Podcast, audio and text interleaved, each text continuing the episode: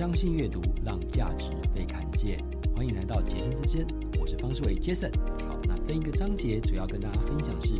主要的理财工具介绍。好，那在整个主要理财工具介绍部分呢，我们有分成四个主要的理财工具跟大家分享。当然，理财工具不会只有这四个，但是我觉得整个理财要根据自己的个性，还有你这些资金主要是要做什么动作，还有你的风险跟报酬都非常重要。那我们今天有分成四个部分：第一个共同基金，第二个是属关于储蓄保险，第三房地产，第四股票。当然，理财工具有很多，那我们这个在书里面就主要是这四个部分。然后，权益共同基金，那 mutual fund，其实在台湾已经很久很久很久了。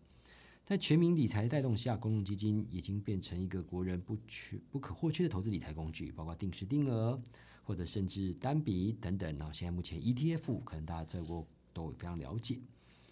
那其实啊，如果很多事情如果要把它追本溯源到前面的话，基金呢，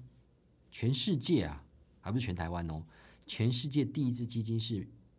西元一八二二年，哇，那已经很久很久以前喽，大概在将近现在是二零二三了嘛，哇，这已经很久很久以前。荷兰国王威廉一世创立世界第一支共同基金，但当初他设计为私人拥有，而非大众投资工具，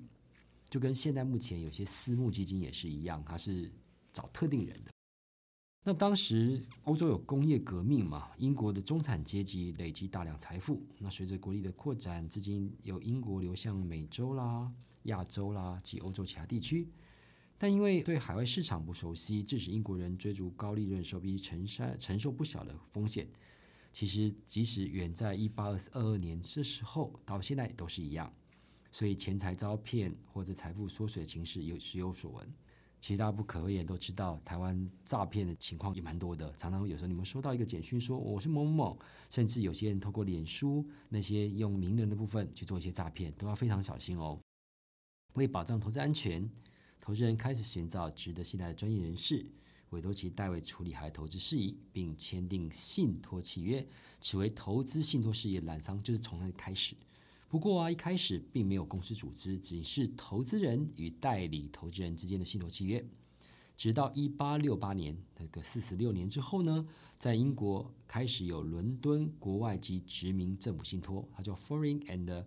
Continental Government Trust of London 的创立，以国外殖民地的公债投资为主，堪称是目前呢文献中最早的证券投资信托从的公司组织，就是现在目前的投信嘛。台湾的投信就是证券投资信托公司。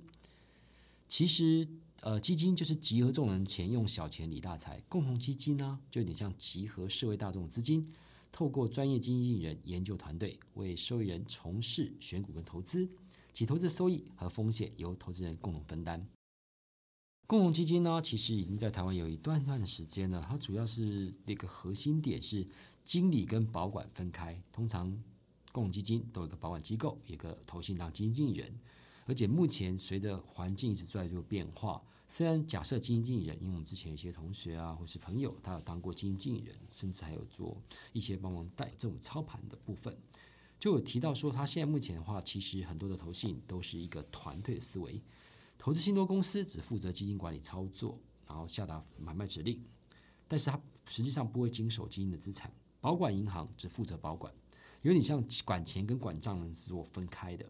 好处是可以由资金委由专业经理人，就同时兼顾资产配置跟降低投资风险。但不可讳言，天下是没有白吃的午餐的，任何东西都有相关的费用，你要找专业人士做一些相关的点，比如说一般申购手续费，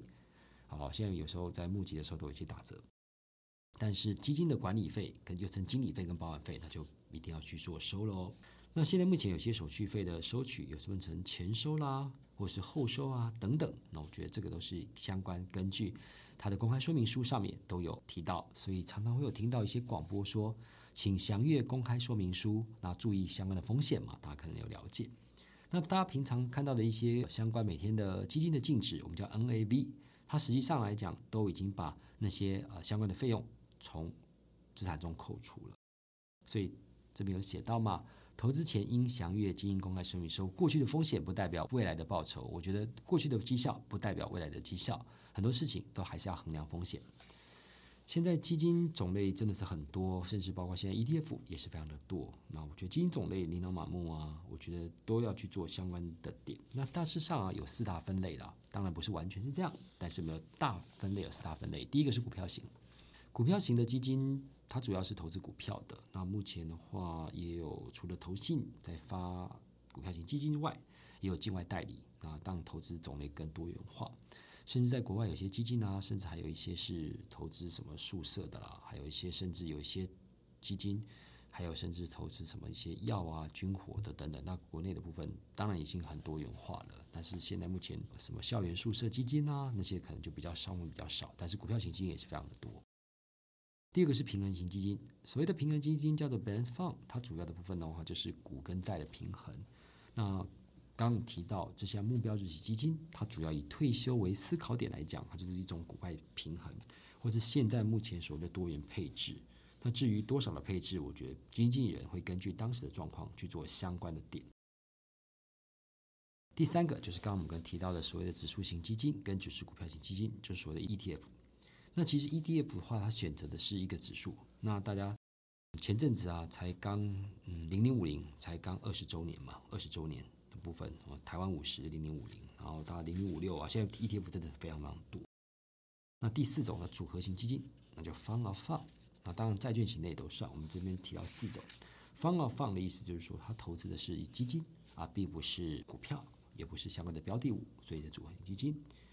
那到底基金怎么选呢？实际上来讲，有一些衡量指标可以做个参考。那在可能在座各位有点学过投资学，那我们不要用投资学的角度，那简单的分享一下。一般正常来讲，基金里面，甚至当时一些导师提到四十三三法则啦，很多的一个评估的绩效啦，或者大家在电视上看到的相关的部分都非常重要。如果我们用财务比例的角度而言，第一个就标准差，标准差就是一个波动，波动。那在总风险下波动，波动，然后标准差你就把它当做波动嘛，就 vibration 那个波动。那如果是标准差越大，那波动风险越大。那第二个叫贝塔值，贝塔值啊，就是在衡量所谓的系统风险，好市场风险。那一般正常来讲，用简比较简单的方式分享，总风险分成系统 （systematic risk） 跟 unsystematic risk，就是非系统风险。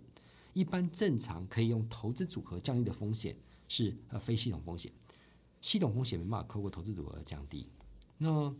贝塔值它主要是在衡量系统风险，刚刚提到的标准差是衡量总风险。那我们举例好了，如果贝塔值等于二，就是代表大盘涨十帕的时候，这个基金呢会用相乘的概念。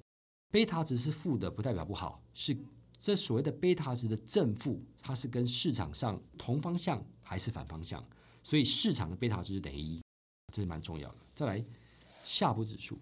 S h o p Index 夏普指数绝对不是所谓的夏普电视哦，是当时有一个诺贝尔得奖者叫威廉夏普，他有提到一个夏普指数。什么叫夏普指数呢？就是超额报酬在总风险啊，整个投资组的总风险里面获得超额报酬。当然，我们是希望超额报酬越高越好，但是不可讳言，风险跟报酬就是一体两面。第二个、第四个，还有一个叫做 t r a i n o 指标 t r a i n o Index。吹诺指标，吹诺指标主要是透过系统风险的超额报酬，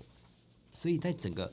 基金投资组合的策略啊，我可以先建立一个股债比例，还有最主要点是，一般正常可以挑选区域啦、产业啦，还有币别啦，甚至可以定期做之前有跟大家分享过的再平衡的投资策略，随着中长期的时间复利效果，达到稳健获利的目标。好，共同基金这个章节就到这为止，我们等一下要进行到了第二个章节。相信阅读，让价值被看见。杰森之声这一集就到这边，那我们下集再见，谢谢。